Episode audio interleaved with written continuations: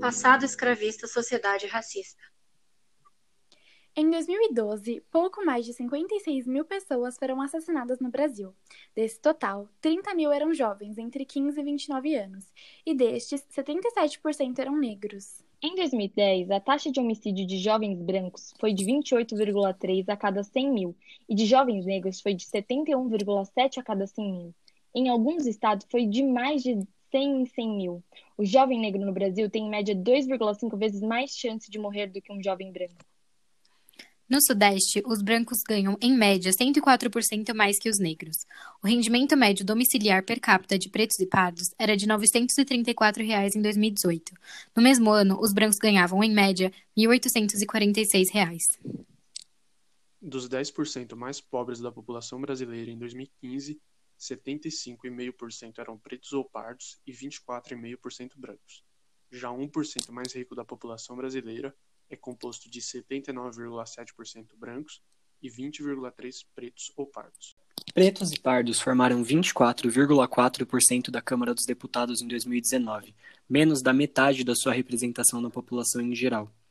Dentre os 81 senadores da atual legislatura, apenas três são pretos. Nos filmes brasileiros de 2016, os negros representam 13,3% dos papéis. Em 75,3% dos longas nacionais, os negros são no máximo 20% do elenco. A pesquisa A Cara do Cinema Nacional revelou que homens negros são apenas 2% dos diretores de filmes nacionais.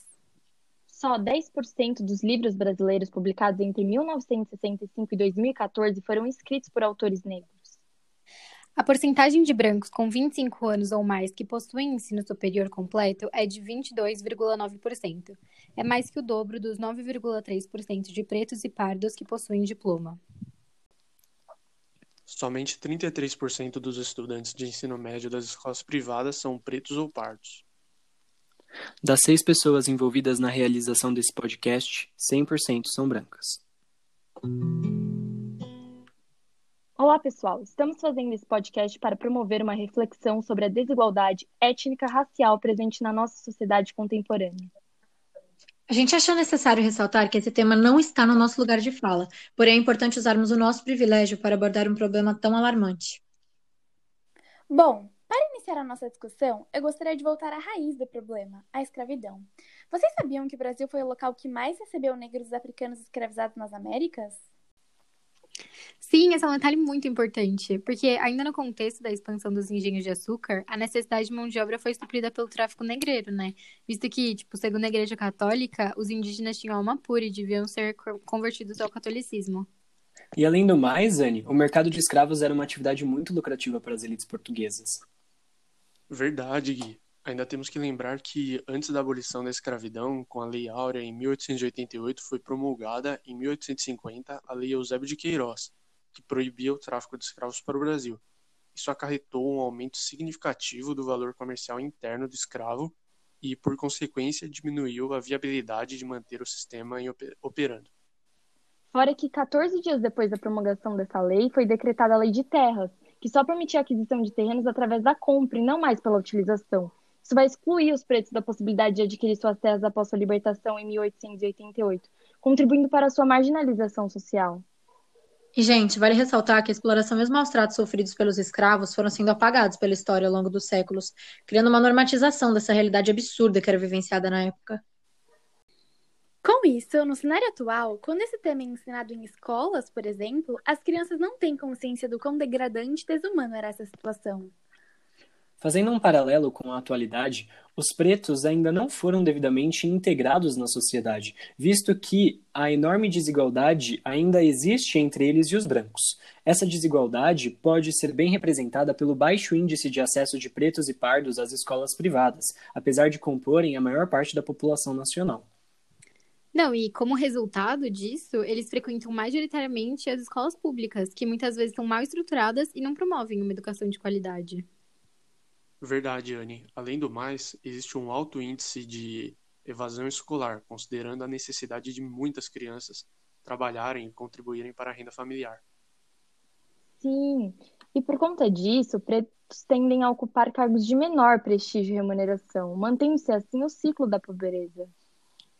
Ainda temos que destacar que, mesmo os que possuem a devida qualificação, acabam sendo prejudicados por sua cor em entrevistas de emprego, principalmente ao competir com brancos, e essa situação contribui para o preto internalizar uma falsa sensação de incapacidade de progresso e ascensão.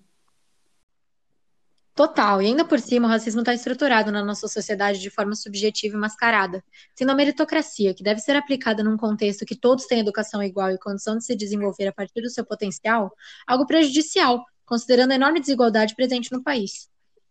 É fato que não tem como exigir os mesmos resultados sem as mesmas condições. Em adição a isso, o sistema escravocrata pode ser considerado mais que apenas um sistema econômico, levando em conta que ele deixou marcas profundas em toda a sociedade. Sim, e como exemplo, temos diversos vocábulos racistas em nossa língua, tipo, feito nas coxas, que se refere ao fato dos escravos fazerem as telhas de barro em suas coxas, o que as deixavam irregulares, e hoje usamos como sinônimo de mal feito. Também tem criado mudo, que está relacionado ao escravo que passava a noite ao lado da cama de seu senhor. A gente também usa muito a palavra denegrir, que é tornar negro numa visão depreciativa e até inveja branca como algo positivo. Isso tudo demonstra o quanto a palavra negro conota um sentido negativo para aquilo a que se refere, tipo em lista negra e mercado negro. Por isso, a partir de agora, a gente tem que pensar bem no que está por trás das palavras que a gente utiliza. Enfim, para finalizar este podcast, gostaríamos de promover uma reflexão sobre a igualdade política no Brasil. Desde a sua criação na Grécia Antiga, a democracia é um tipo de governo que tem o interesse do povo como soberano. Considerando todos os dados apresentados nesse podcast, você acredita mesmo que o Brasil vive uma democracia plena?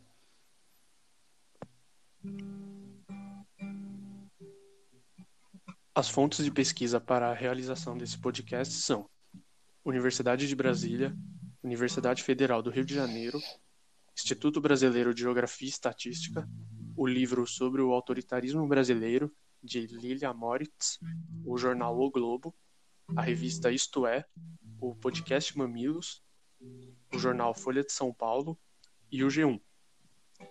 E esse trabalho foi realizado por Andressa, número 2, Ana, número 3, Anne, número 4, Fernando, número 13, Guilherme, número 16 e Sofia, número 26.